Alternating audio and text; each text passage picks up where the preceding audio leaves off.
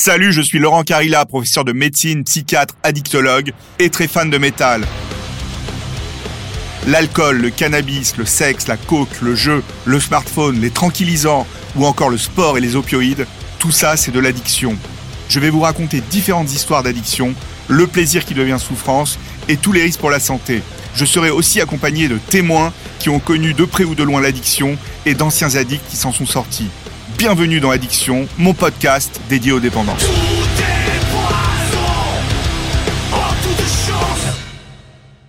Dans cette capsule, je vais vous parler de cocaïne et vous présenter Diane, une femme hyper courageuse. Être cocaïnomane, enfin drogué, je pense quand on est une femme, c'est très très dangereux. Parce que les dealers, ils savent que quand on est en manque, on est prêt à tout. Moi, j'ai jamais eu un seul dealer qui m'a pas proposé des, des services sexuels.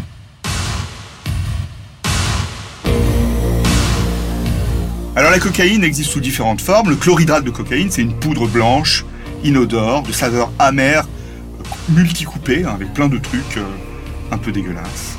Le crack ou la freebase, c'est la deuxième forme de cocaïne. C'est une forme de cocaïne pouvant être inhalée. La freebase, c'est un mélange de chlorhydrate de cocaïne, donc cette poudre, avec de l'ammoniac et de l'éther. Et en chauffant les cristaux induits, il y a de la vapeur de cocaïne qui est obtenue et on entend un bruit qui fait crack. C'est pour ça qu'on l'a appelé crack. Alors cliniquement, ça fait quoi la cocaïne? Le début des effets dépendent de la voie d'administration. La cocaïne peut être sniffée par voie intranasale, elle peut être fumée, elle peut être injectée par voie intraveineuse. Et les effets dépendent aussi des individus et de la dose administrée. La cocaïne, quand vous en consommez, ça vous rend comme quelqu'un qui est maniaque dans la maladie bipolaire, c'est-à-dire que vous êtes excité de partout. Il y a de l'euphorie, vous avez une énergie incroyable, vous avez une sensation de bien-être, vous êtes désinhibé, vous êtes hyper vigilant, vous avez moins faim, vous avez moins sommeil et vous êtes excité sexuellement. Et à côté de ça, au niveau physique, vous avez le cœur qui bat vite, vous avez les pupilles qui se dilatent et vous êtes un peu pâle. Tout ça, bien sûr, très chimique.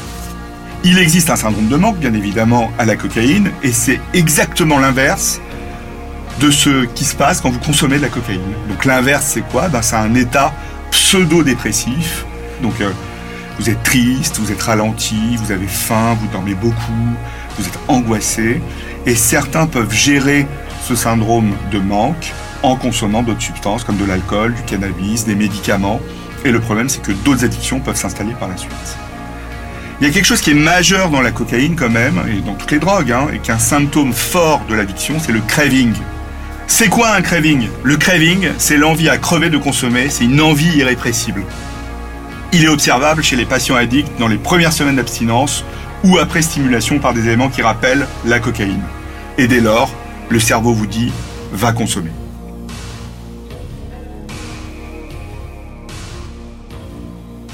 Bonjour Diane. Bonjour. Alors Diane, c'est super courageux, je trouve, de venir témoigner euh, aujourd'hui alors que vous êtes hospitalisé pour un sevrage et euh, de se dire ben je vais venir et je vais raconter un peu mon histoire. Alors pourquoi vous avez voulu témoigner aujourd'hui?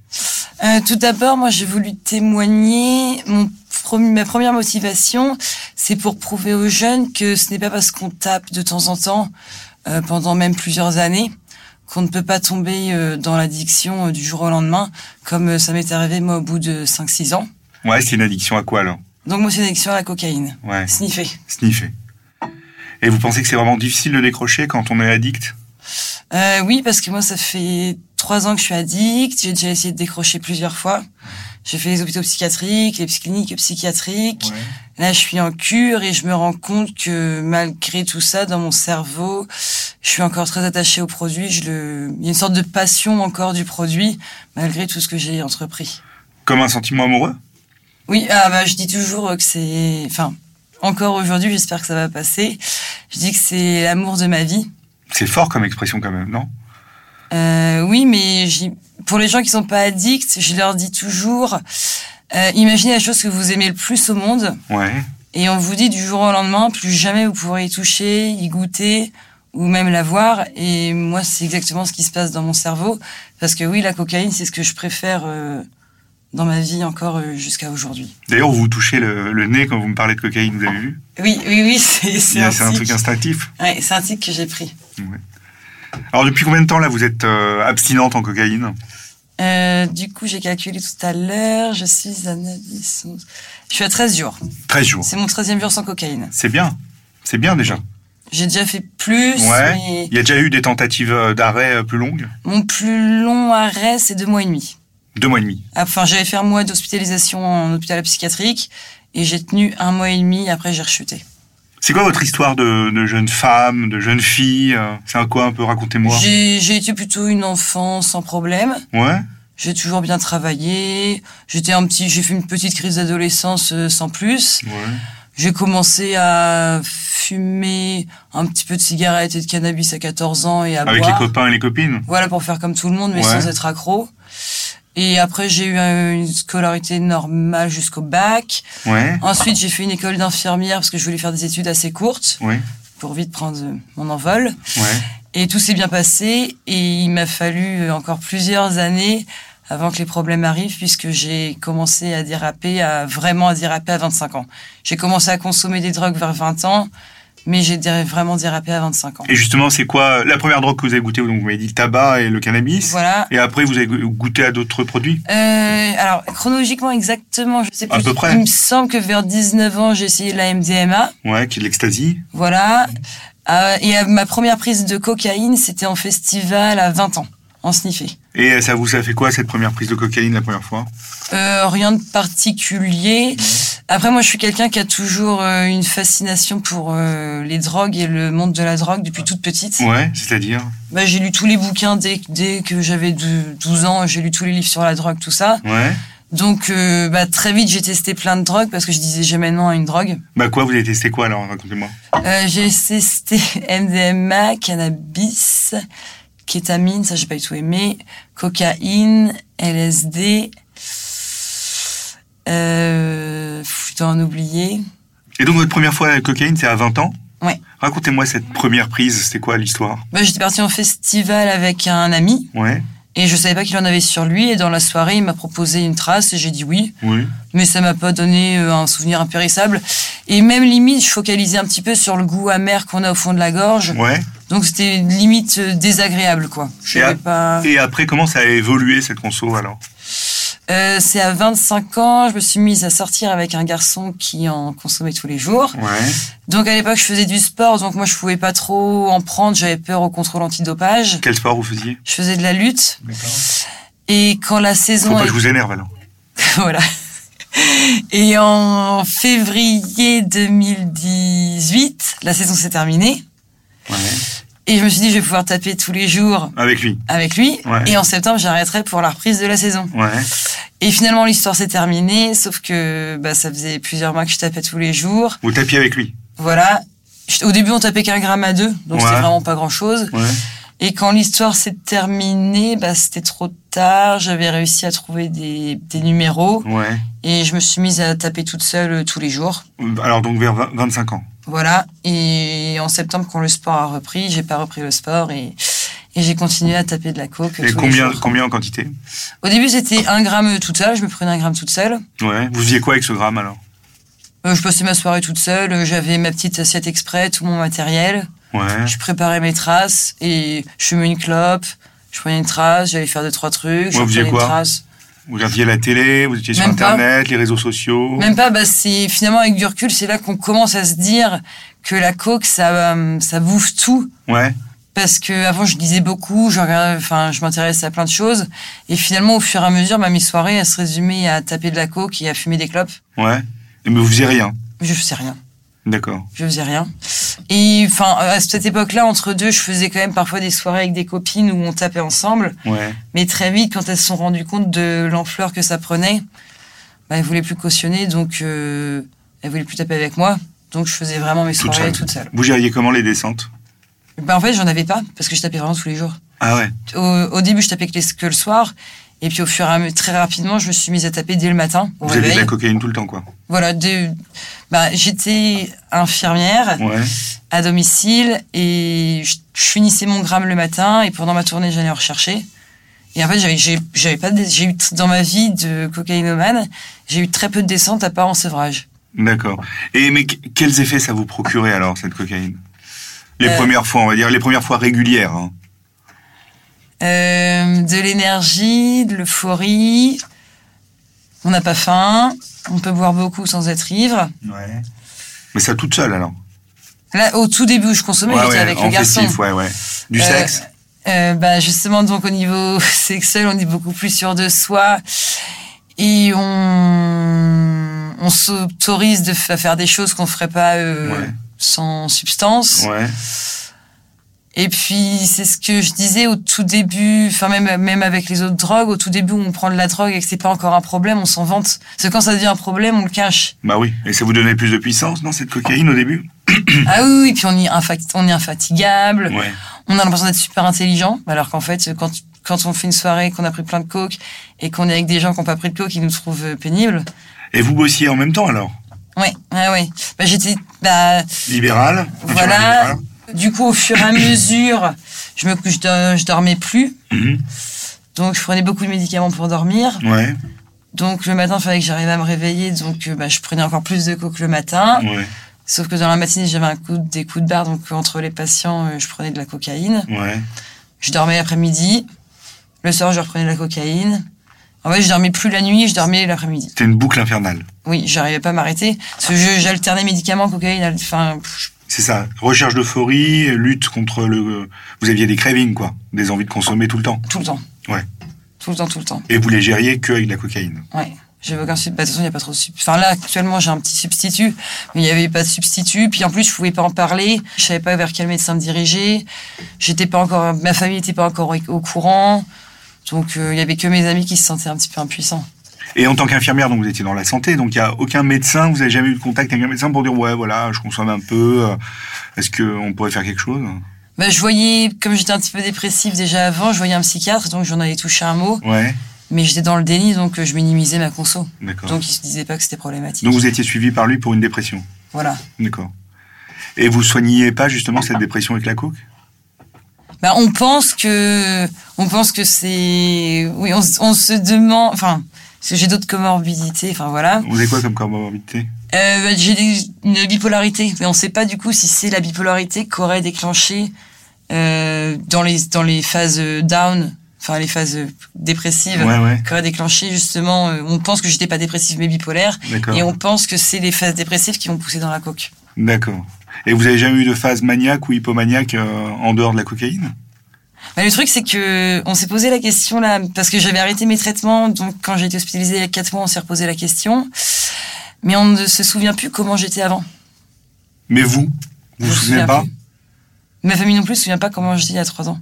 Donc cette cocaïne, vous la preniez comme un euphorisant, comme un dopant Ouais. pour bosser, pour un truc pour lutter contre le, le craving, les envies de consommer. Voilà, Peut-être qu'un traitement pour euh, vos problèmes psychologiques aussi. voilà. Et combien ça vous coûtait Parce que vous dites, j'en prenais tout le temps? Alors ça, euh, quand j'ai, j'ai été, pendant la première année, j'étais à 6 000 euros par mois. 6 000 euros par mois de coke. Ouais. J'étais à 3 grammes par jour. Mais comment vous gériez Alors vous bossiez euh, pour... euh, Euh, bah, j'étais infirmière libérale, donc je gagnais bien ma vie. Et avant de toucher à la coke, je dépensais pas tant que ça. Donc j'avais des bonnes économies Ouais, que j'ai tout grillé. vous avez tapé dans les réserves. J'ai tapé dans les réserves, ouais. Et personne vous a dit à un moment, euh, écoute euh, Diane, euh, ça va pas du tout là. Si justement au bout d'un an, mes copains copines m'ont dit que ça pouvait pas durer, parce Ouais. qu'ils m'invitaient plus aux soirées, Ouais, que je mettais en danger mes patients, que je prenais la voiture, qu'il fallait que je parte en cure. Donc j'en ai parlé à mon psychiatre. Et c'est là que j'ai dû le dire à ma famille, puisque bah, j'allais devoir partir. Donc j'ai dû l'annoncer à mes parents. C'était quand ça? À quel âge? Euh, bah, c'était un an après que j'ai plongé, donc c'était en 2020. L'année dernière alors Euh, non, c'était en 2019. Il y a deux 2019, il y a deux ans.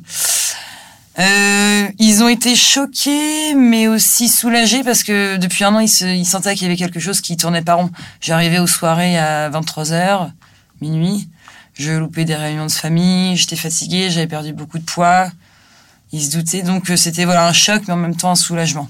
Et le poids, ça a toujours été un problème pour vous euh, J'ai toujours fait attention, donc Ouais. c'est quand je fais la balance euh, point positif, point négatif de la coke, Ouais, J'étais contente, moi, d'avoir perdu du poids à cause de la coke. ouais. Mais parce qu'effectivement, Mais ça dure qu'un temps ça. Bah j'ai tout repris. Ouais, ça dure plus. qu'un temps, ouais. Voire plus. Ouais, donc il y a aussi cette image coupe-fin de la cocaïne pour vous. Voilà. Ouais, qui dure qu'un temps parce que c'est masqué. Et vous dites, euh, c'était avant que je plonge en 2019. Qu'est-ce que c'est quoi cette plongée en 2019 alors? Euh, donc je leur ai dit euh, que je partais en clinique, en, que j'allais que j'allais faire des dossiers pour des cures. Ouais. Et donc je me suis dit que je vais profiter en attendant. D'accord. Vous vouliez fêter le départ en cure. Bah, je euh, je savais, je savais pas si je partais dans une semaine ou deux mois, Ouais. mais je me suis dit je vais profiter des derniers instants. Ouais. Donc euh, j'ai début mai 2019, Neuf, ouais. j'ai été retrouvée en pour dire à quel point ça nous met mal. J'ai été retrouvée en pyjama euh, sur la voie publique, un- inconsciente en pleine nuit avec ma carte bleue. D'accord. Donc ma mère qui venait me voir tous les jours à l'époque, tous les pour vérifier que j'étais vivante, Ouais. m'a pas trouvé dans l'appart le matin. Ouais. Et j'étais hospitalisée pour une overdose euh, De cocaïne. urgences. Un mélange alcool, euh, cocaïne, euh, médoc. Ouais. Donc j'ai fait un mois d'HP sous Ouais. contrainte. L'overdose que vous avez faite, c'est quoi? Vous étiez euh, dans un semi-coma, c'est ça? Ou J'ai aucun sou... Je me ouais, souviens juste m'être réveillée dans une chambre d'hôpital perfusée. D'accord. Je sais pas. Je, comme j'avais ma carte bleue sur moi, je pense que j'étais partie rechercher de la cam. Ouais. À mon avis, j'étais partie retirer de l'argent. D'accord. Donc j'étais hospitalisée un mois en HP. Ça s'est très mal passé Pourquoi? Parce que au bout d'un moment, le médecin m'a interdit les visites parce qu'il pensait qu'il me ramenait de la cam. Ouais. Donc j'ai pété un câble dans la salle de soins. J'ai tout envoyé valser. Ouais. Donc j'ai fait un mois d'isolement, un- une semaine d'isolement. Après, donc j'ai été relâchée. J'ai tenu un mois et demi. Relâchez, vous êtes, vous êtes sorti de la chambre d'isolement, vous étiez pas en Oui. prison. Non, non, c'est, c'est, je sais pas si c'est mieux. hein. c'est horrible l'isolement. On est regardé pendant qu'on est douché. Enfin voilà. Ouais. Donc quand je suis sortie de l'HP, j'ai tenu pendant un mois et demi. Après, je sais plus pourquoi j'ai craqué. Donc vous êtes sorti de l'HP finalement. L'hôpital Ouais. psychiatrique. Au bout d'un mois, ouais. Et avec un suivi derrière? Aucun. Vous n'avez pas pris de suivi? Rien. Rien. Et alors, qu'est-ce qui se passe? Au bout d'un mois et demi, j'ai replongé. Ouais. Toujours euh, les mêmes quantités? Alcool, cocaïne, euh, médicaments Ouais. Ouais, Oui, parce que j'étais encore dans mon appart à l'époque. ouais. Euh, en août, j'ai pété un câble, j'ai fait un burn-out, donc j'ai lâché mon travail. Ah, vous aviez repris le travail à la sortie de l'hospitalisation Ouais. Ouais, Donc j'ai craqué, donc j'ai perdu, enfin j'ai lâché mon travail. euh, ouais. Donc je me suis retrouvée sans travail. Et vous continuiez à consommer alors Je continuais à Et consommer alors comment vous, euh, comment vous payez avec les fins d'économie que j'avais. Ouais. Vous êtes jamais mis en danger euh, Échange de cocaïne contre des services sexuels, euh, des choses comme ça? On m'a proposé. Ouais. Et hum, j'ai j'ai déjà, oui, j'ai déjà fait des, des petites faveurs. euh, Ouais, en échange de produits ouais, c'est ouais, être cocaïnomane, enfin drogué, je pense quand on est une femme, Ouais. c'est très très dangereux. Pourquoi? Parce que les dealers, ils savent que quand on est en manque, Ouais, on est prêt à tout. ouais. Et vous étiez prête à tout Oui, surtout que quand on est en manque, souvent, enfin, quand on est en manque, c'est qu'on consomme beaucoup, donc c'est qu'on est très peu clean. Et on est encore, quand on est tout le temps défoncé, on dit beaucoup moins non. On est plus vulnérable. On est plus vulnérable. Et ça, les, les dealers le savent, ils ont aucune pitié. Ouais. Moi, j'ai jamais eu un seul dealer qui m'a pas proposé des, des services sexuels. D'accord. Euh, Et donc dans cette phase de cet été-là, 2019, euh, il y avait moins d'argent, etc. Donc c'était plus compliqué pour vous, quoi. j'avais encore un petit peu d'économie quand même. Ouais, ouais, Parce que j'ai lâché mon boulot en mi-août. ouais. Et après, j'ai été hospitalisée mi-septembre pour overdose. Pareil, un espèce de blackout, un trou noir. Mais je, me- je me souviens même plus où je vivais à l'époque. Ouais, Je pense que c'est ma mère qui a dû me retrouver euh, dans le coma chez moi. ouais. Euh, Et après, du coup, après cette hospitalisation-là, hospitalisation-là, le médecin a dit qu'on allait faire une gestion des risques. Une gestion des risques, c'est-à-dire une réduction des risques. Ouais, voilà. Donc c'est un peu ma mère qui essayait de me rationner. Donc là, vous avez été hospitalisé où? Aux urgences euh, du CHU. Et donc là, euh, urgence, derrière hospitalisation? Même pas, ils m'ont laissé, ils ont juste, le médecin a juste dit qu'il pouvait rien faire pour moi, D'accord. qu'il n'y avait pas de place en cure. Et donc, il y a eu un suivi qui a été euh, en- en- du organisé? tout. Rien du tout. Donc, vous ressortez. Voilà. C'est l'été 2019. Bah, donc on est en septembre 2019, voilà. Pendant 15 jours, je refais n'importe quoi. Alcool, cocaïne, médicaments. Voilà. Mais alors, il n'y a plus d'économie, là. Maintenant, du coup, je suis envoyée à 800 km de la maison chez une cousine. D'accord. Ouais, mais vous dites, je continue quand même à consommer. Ah oui, il me restait, j'avais des épargnes ou des trucs comme ça que je débloquais au fur et à mesure. D'accord. Vous continuez. Vous... Je grattais là où je pouvais gratter. Et Donc là, 800 km de la maison, on est en, à l'automne 2019. Voilà, Il y a le Covid qui se profile. voilà. Qu'est-ce qui se passe entre ça et le Covid? Là, je m'inscris sur un site de rencontre Ouais. et le premier mec sur lequel je tombe me propose une soirée coke. D'accord. Directement euh, sur les échanges? Non, non, non, pas sinon je, je, enfin, je sais pas si j'aurais eu la force de dire non. Mais euh, non, pendant la soirée, il me propose un after euh, coke. Ouais. Donc je retrouve un plan. Ouais.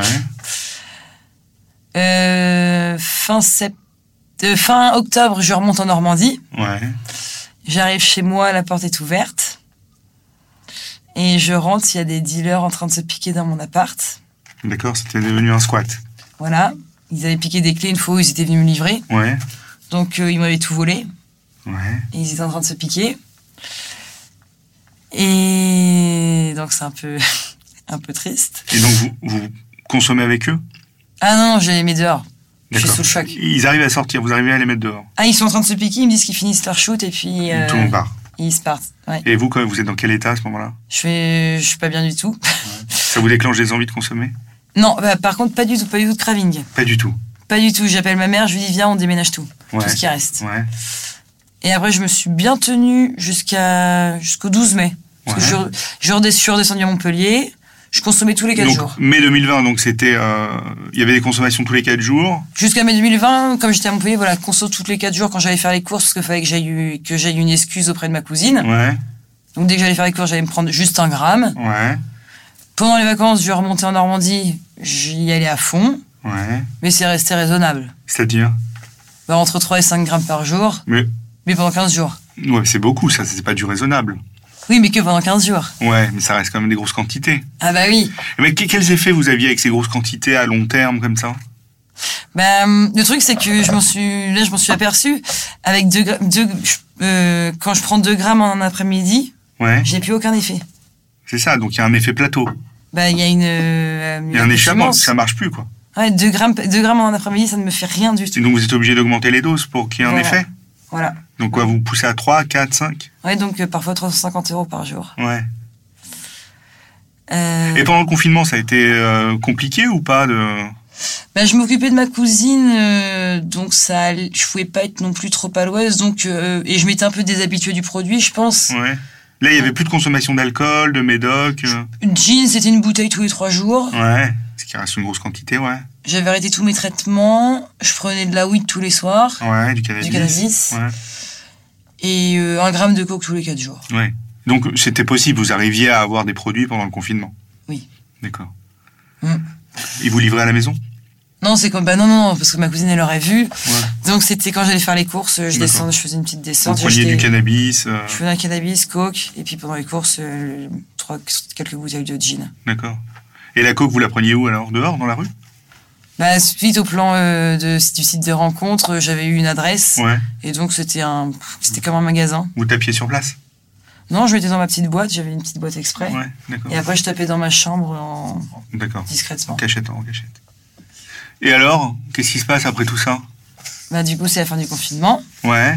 Enfin, c'est pas fini, mais bon, ça, ça- d'accord, c'est. Je remonte le jour du déconfinement. D'accord, lui, ouais, Et je replonge à fond. ouais, Donc, j'emménage chez maman. À, 20 à 27 ans, je retourne chez maman. ouais. Et je me remets à consommer euh, énormément. Alors, comment vous faites? Parce que moi, ce qui m'étonne, c'est dans vos consommations qui sont énormes, il n'y a jamais aucun accident cardiaque, parce qu'on sait très bien que Bah oui. prenant de la cocaïne, on peut faire. euh, Il y a un risque multiplié par 24 de faire un, un infarctus euh, 60 minutes Avec après. de grammes? N'importe quoi. Une ligne, Un gramme Ça peut Une ligne, deux lignes, trois lignes, quatre lignes, euh, un gramme, deux grammes, trois grammes. Il y a un risque à chaque fois, c'est-à-dire que vous mettez, à chaque fois que vous sniffez, vous mettez un coup dans le cœur. Et vous, il n'y a jamais d'incident. Bah non, à part mes hospites. euh. Non, à part les hospices. Vous saignez pas du nez, vous n'êtes Ah bah pas si. essoufflé. Mais après, on- au tout début, on prend de la coke, on saigne du nez. Ouais, et plus après, après, il y a des croûtes fini. qui, après, il y a des croûtes qui sortent, on saigne plus. Sauf Oui. si on se les arrache. Moi, j'avais pris le tic de me les arracher. Ouais. Et oui, il y a- oui, j'avais le nez tout gonflé. Mais c'est ce que j'avais sur la vie, j'avais la vidéo que j'avais enregistrée, c'est que pendant tout ce temps-là, donc je tapais énormément, donc tous les quarts d'heure, je montais dans ma chambre Ouais, et on se fait des films parce que je pensais que maman euh, voyait pas, ouais. alors que Elle voyait que vous consommiez quand Bah, vous étiez chez elle. complètement. Et ça dure combien de temps alors cette période de consommation chez maman? Bah, jusqu'à mon hospitalisation. Là, je suis hospitalisée depuis le 2 février. D'accord. C'est-à-dire que entre le moment où vous retournez chez votre mère jusqu'à février, il y a eu énormément de consommation. Voilà. Et j'avais des sous puisque j'ai vendu mon appart. D'accord. Et vous avez tapé dans les économies aussi avec ça? Ah, il n'y a plus de sous d'appart. Vous avez dépensé tout votre appart en cocaïne? Oui. Ça représente combien? Euh En tout, tout ce que j'ai en trois ans, L'appart, non, l'appart en cocaïne? 40 000. 40 000 euros de cocaïne en quelques mois, alors. Mm. D'accord. Et là, comment se fait alors cette hospitalisation en février? Parce que je suis réhospitalisée le 23 ou le 24 décembre pour... euh, Enfin, non, le 22 décembre, je fais un délire euh, bizarre. Vous êtes un peu persécuté Je fais un délire, c'est-à-dire que je me promets, à 4 heures du matin, je réveille maman euh, en culotte. Euh, je rigole, c'est nerveux, je suis Ouais, pas de problème. Euh, avec mon sac à main, et je vais Mm. partir de la maison. Donc déjà... euh, tout- Vous êtes en culotte et en, sac à main. Voilà, donc déjà, s'il n'y avait pas maman, enfin, déjà, s'il n'y avait pas maman, j'aurais fait vraiment n'importe quoi. Mhm. je serais sortie de la maison. Et deux jours plus tard, je refais un pseudo-coma. Avec la coke. Voilà, donc je suis réhospitalisée. Ouais. Et là, mais, En psychiatrie non, là, je suis hospitalisée, rebelote, reperfusée aux urgences Ouais. du CHU. Donc, euh, ma famille, je pense, là, commence à se dire que ça commence à bien faire, que depuis le mois de mai, je, Ouais. j'arrête pas. Enfin, le jour de Noël, je pète un câble, je, je cache le Noël de tout le monde parce que mon père veut pas enfin veut pas que je pas, enfin bref. Et donc on refait des dossiers, Pour Et- être hospitalisé. voilà, sauf qu'on nous dit qu'il y a une, il y a des mois et des mois d'attente pour la cure où je suis actuellement. Ouais. Et donc mon père et ma mère décident de me faire interner en clinique psychiatrique où il y a une nouvelle clinique psychiatrique où il y a peu de listes d'attente Ouais. pour me mettre euh, sous cloche. Ils vous hospitalisent contre votre con... non, contre votre non. gré. Non, non, j'étais d'accord parce que je- au début, oui, il y a trois ans, la coke c'est super sympa, mais là je commençais aussi à en avoir marre parce que c'était tous les jours. Ça va faire là deux ans que je bosse plus. Donc à l'époque, ça faisait un an, un an et demi que ma journée se résumait à taper les traces qui me restaient de la veille, aller chercher ma coke Ouais. et retaper toute la journée dans ma chambre. Et je Avec de l'alcool et des médicaments. voilà. Et, et quand j'avais pas de et quand j'avais pas de coke, j'étais odieuse avec maman et je voulais de l'alcool et enfin c'est un Ouais. cercle infernal. Et ce qui m'a aussi motivée, c'est que j'avais plus du tout de sous. Ouais, alors comment vous disiez Euh, bah, bah, en fait, j'ai été hospitalisée au moment où j'avais plus de sous.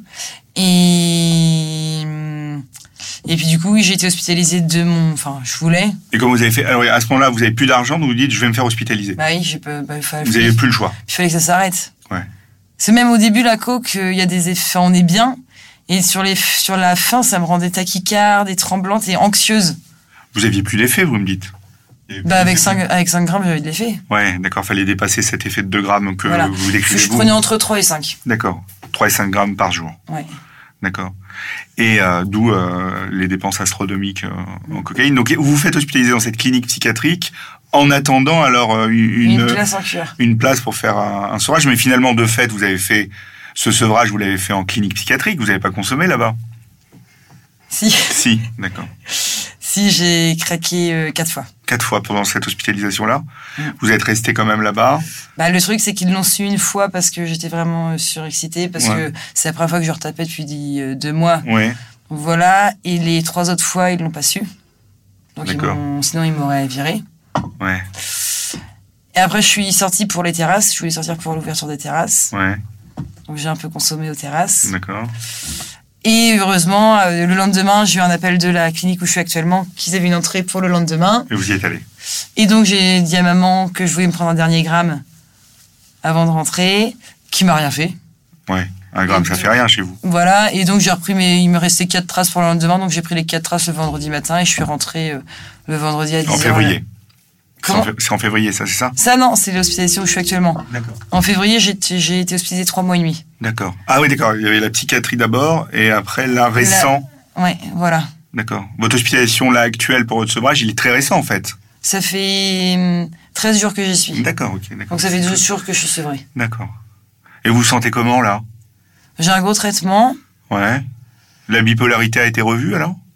Oui, ils ont un, petit- un petit peu augmenté mon lithium. Ouais. Euh, pour le craving, ils m'ont mis du... Je sais pas si j'ai le droit de dire les dents des midi. Ils vous ont mis un traitement Voilà, de la, des poudres douce sachets par jour. Ouais. Ils m'ont mis un antidépresseur et puis ils m'ont mis des. Donc vous êtes traité sur l'histoire de la bipolarité, l'histoire de la cocaïne, Voilà. l'alcool probablement, les médicaments, etc. Bon, comment vous vous sentez là? C'est compliqué parce que c'est. La- comme j'ai été très addict aux produits, normalement, c'est maintenant, c'est plus du tout. Ouais. Plus du tout, plus jamais touché à la coke de la vie, de ma vie. Ouais, mais là vous êtes à 12 jours. Donc Oui. c'est quoi euh, Ben, j'ai du mal encore à me dire que plus jamais je pourrais toucher à ce produit que j'adore. Je suis encore dans la passion du produit. Ouais, ouais. Donc, il faut encore euh, que je trouve les clés et que je fasse du travail sur moi pour me dire que pour remplacer, pour trouver un substitut, pour remplacer. finalement. Voilà, bah oui, parce que c'est une dépendance que psychique, de toute Non, façon, non, la coke. c'est une, dépendance globale. Il y Ah, a, quand vous dites j'ai de la tachycardie, quand vous Ah dites, oui. c'est des signes physiques, ça. Oui, oui, c'est vrai. Ouais. Mais euh, j'ai. Ouais, j'ai encore du mal à me dire que plus jamais j'y toucherai parce que j'aime encore euh, vachement ce produit. C'est tôt encore pour le dire, mais il faut faire jour après jour. Et mais vous vous sentez mieux comment physiquement euh, Ah oui, par contre, enfin, rien que. Parce que on dit, oui, la coke c'est cool, ça fait maigrir par exemple, Ouais, mais on a carrément mauvaise mine, ouais, on a le nez tout gonflé. ouais. Mais là, vous vous sentez comment physiquement là depuis 13 jours? Euh, plus en forme, bah, je fais du sport dans les cliniques, enfin Ouais. dans les cures, on fait pas mal de sport. Ouais. Mais euh, bah, on- parfois il y a des, des moments de flottement où il nous manque quelque chose dans la journée. Qu'est-ce qui vous manque vous? Bah forcément la coke, mais on a, on cherche quelque chose. Alors on prend une clope, on prend un café, mais on sent qu'il y a un truc qui manque euh, au cerveau, quoi. Et justement, vous avez augmenté votre consommation de cigarettes avec cette cocaïne? Ah bah quand on quand on prend de la coke, on fume énormément. Ouais, ça d'accord, parce qu'il y a un effet mixte. euh, Ouais, on fait coke. La cocaïne appelle le tabac, le tabac appelle la cocaïne. Vous avez eu des coups de parano, vous, avec la cocaïne? Genre, euh, quand vous tapez, euh, vous avez l'impression qu'on vous écoute, qu'on va venir vous chercher, que les flics sont là, ou même on vous parle à la télé ou dans votre téléphone. Pas des grosses parano, mais C'est quoi les euh, paranos que vous avez eu pas des grosses parano, mais j'ai l'impression qu'on me regarde différemment, que Ouais. les gens captent. Ouais, ils captent. Quand j'ai tapé quelques traces, j'ai l'impression que tout le monde me regarde, que tout le monde va capter. Ouais. Et du coup, je deviens. Il m'est arrivé d'agresser un peu les gens Ouais. de mon entourage en disant d'un coup, euh, mais non, mais j'ai pas tapé, alors qu'ils m'ont pas posé de questions. Mais j'ai l'impression que les gens me scrutent, qu'ils ont capté. Et j'aime pas du tout. Donc vous avez eu c'est déjà cet effet. Bah, depuis que je prends de la coke, j'ai toujours, par exemple, un miroir sur moi pour vérifier que j'ai pas de poudre Ouais. au nez. Chose que je faisais jamais avant. Enfin, je m'en fichais. Comment vous vous décririez, vous, par rapport à toutes ces maladies, alors, finalement? Je pense que c'est pas facile. Mais. hum, Et enfin, limite, je trouve qu'en France, les addictions maintenant sont mieux vues, mieux perçues. Les gens sont plus compréhensifs que les, par contre, que les mor- comorbidités psychiatriques. Ouais. C'est-à-dire? Bah, après, c'est peut-être parce que là, je suis en cure avec que des gens addicts, Ouais. mais où on se juge vraiment pas. Mais, enfin, oui, non, non, quoique, non. Mais, hum, ouais, j'ai l'impression que les gens sont quand même plus ouverts maintenant à la, à l'addiction parce qu'on est tous addicts à quelque chose. Ouais. Enfin, quelqu'un une fois m'avait dit, euh, qui n'est pas addict à rien? Tout le monde est sous médoc. l'addiction, c'est une maladie. Tout le monde, Voilà. tout le monde n'est pas malade. Sinon, ce serait Oui, mais tout, le monde est addict à un truc. addict, c'est on est malade. Là, on- là, tout le monde n'est pas malade. Il y a une différence entre l'addiction maladie et être accroché à un truc. Vous voyez ce que je veux dire? C'est pas pareil. D'accord, parce que, enfin, moi, quand je vois les, le français moyen, et tout le monde boit une bière en rentrant, ou prend un petit cach- Non. cachet avant de dormir. Ça, c'est des usages excessifs. Mais l'addiction, c'est euh, en gros comme ce que vous décrivez vous. C'est-à-dire, euh, je peux pas m'empêcher d'eux. euh, il m'en faut tout le temps. euh, quand j'en ai pas, Oui, je suis pas extrême. bien. Et vous vous dites, vous avez quasiment jamais eu de signe de manque parce que vous aviez tout le temps de la coke à disposition, quoi. Bah oui, j'ai jamais, oui. Ouais, vous avez vos descentes, il n'y en avait quasiment jamais. Euh, Après, euh, c'était que de la coke au départ, c'était coke et alcool et médicaments, donc il vous fallait un gros cocktail. Vous avez eu un effet de tolérance fort, c'est-à-dire euh, augmenter les doses très fortes. Vous dites bien, hein, à 2 grammes, je sentais rien. Donc c'est-à-dire que votre cerveau, oui, euh, tout est désensibilisé dans la tête, quoi. Oui. Et là, donc à 12 jours, à 13 jours, donc vous êtes désintoxiqué. En gros, c'est trois semaines pour se désintoxiquer de la cocaïne. Oui, pour une habitude, c'est 21 jours, oui, on dit. C'est en gros trois semaines. Et après, le, le plus dur, c'est le après. C'est maintenir l'abstinence. C'est ça le plus dur. C'est vous, comment vous vous projetez déjà à trois mois? Bah, je sais que c'est très dur de tenir parce que ma dernière sortie de clinique, au bout de trois jours, j'ai eu une petite contrariété. Je me suis disputée avec ma mère Ouais, et je suis retournée au produit. Le soir même. le soir même. Donc en fait, c'est ça qui est dur quand on a été addict, c'est que quand on sort de clinique où on est un peu dans un cocon, à la moindre, enfin, il se fait un petit échec amoureux, une petite dispute, on a tendance à retourner vers la, le produit refuge. Mais qu'est-ce qui va s'organiser, vous, à la sortie de cette clinique? Bah, je sais pas. Il faut l'organiser. C'est Bah le oui, plus sais. important. Parce que la détox, c'est facile, entre guillemets. Oui. C'est facile. Je vais à l'hôpital, je, je suis d'accord pour aller à l'hôpital, je me fais désintoxiquer, on m'aide avec des médicaments et des thérapies motivationnelles, par exemple, et du soutien. Bah, et du sport. Ouais, du sport aussi, d'autres activités annexes. Ça, c'est facile. Et vous dites, il y a un cocon, euh, j'y arrive. Mais le plus important, c'est le après. Et c'est ça qu'il faut organiser. À la fois la prise en charge du trouble bipolaire, pour de vrai, et à la fois, parce que le lithium, c'est un traitement lourd et important, Bah oui. et à la fois le traitement de l'addiction. Parce que vous avez, finalement, deux maladies. Oui, oui. Et c'est ces deux maladies qu'il faut traiter en même temps. Parce que l'un déséquilibre l'autre à chaque fois. Donc là, oui. le, le plus important, pour vous, Diane, ça va être le suivi après. C'est faut l'organiser dès maintenant, en fait. C'est un psychiatre, un addictologue, un infirmier, une psychologue. C'est une prise en charge qui se continue. Voire même peut-être des soins de suite et de réadaptation. C'est l'équivalent d'une post-cure. Mais pour vous, le tableau clinique que vous avez, c'est quand même une grosse histoire, un super témoignage, mais il faut organiser l'après. Ah oui, c'est vrai, quand on a passé, là, je vais être à 5 mois dans les mains de personnel médical, on a aussi un peu envie de, Oui, oui, de mais notre je comprends Mais ce oui, que vous dites. hôpital de des choses comme hôpital de jour, des choses comme ça. Oui, mais, mais vous, dites, vous dites que il y a eu ce séjour avant en psychiatrie, mais il y a eu des rechutes. Oui. Donc le vrai point de départ pour vous maintenant, c'est là, c'est les 13 jours. Oui, on dit que dès qu'on replonge, il faut repartir à zéro. Mais ça dépend comment on replonge. Si c'est un faux pas, s'il y a un long moment d'abstinence, il y a une petite entorse, un faux pas, c'est comme si on trébuche et on repart dans l'abstinence, on est bien. Mais si on rechute, rechute, ouais, on repart à zéro. Donc là, vous, avec ce que vous me racontez, et je trouve votre histoire euh, vraiment touchante, c'est euh, là, vous êtes à J13, au moment où on se parle, c'est j'organise ma suite, j'atteins J21, après à trois mois comment je suis, à six mois comment je suis, à neuf mois comment je suis, et à 12 mois comment je suis. C'est ça le, le challenge pour vous maintenant, Diane. Ça me semble loin de. Oui, c'est pour ça, c'est jour après jour. Ouais. C'est jour après jour, Diane. Il faut pas, il, il faut pas vous dire. Là, je vois très bien que vous n'arrivez pas à vous projeter encore, mais c'est d'abord, je vais atteindre trois semaines. Je serai désintoxiqué. Après la suite, comment je vais réussir à maintenir mon cap? C'est ça le plus important pour vous, Diane. Parce que sinon, vous allez être en dents de scie en permanence. Ouais. Et un jour, l'overdose en cocaïne, elle sera fatale. Ouais. Ça, vous le savez, mais bon, c'est médical. Ah oui, non, mais je sais que je Mais c'est une réalité. Mais à, à l'époque, je pense que quand je me shootais vraiment fort, je pense que j'ai fait. Je, je m'en fichais un peu de pas me réveiller, quoi. Enfin, je me dis, si je me réveille pas, voilà. Mais déjà, j'ai fait un pas que j'avais pas fait à chaque fois, c'est que j'ai supprimé les numéros de mes dealers. C'est bien. Après, Donc il y a- c'est déjà, euh, voilà. Après, il y a plein d'autres choses à, à mettre en place. Vous allez les mettre en place avec l'équipe qui vous suit. Et euh, c'est aussi, euh, OK, substituer ces comportements de consommation. Vous, vois, vous vous touchez le nez quand je vous parle. Après, il faut organiser, après, réorganiser votre vie et les plaisirs de votre vie après. C'est-à-dire que, en plus de, du médical et du psychologique, il faut retrouver des centres d'intérêt autres, en fait. C'est capital. Ah bah oui, la cocaïne, ça m'a enlevé tout, Bah oui. toute passion. J'arrive plus à me concentrer sur. Je n'ai plus envie de rien d'autre que de la coke. Ouais. Donc là, il faut travailler à la fois le problème émergent, cocaïne et bipolaire, et le problème sous-jacent, les racines un peu de votre histoire. D'accord. J'étais très content d'échanger avec vous, tiens. Bah, de même. Merci, pour ce témoignage. De rien. Free your mind.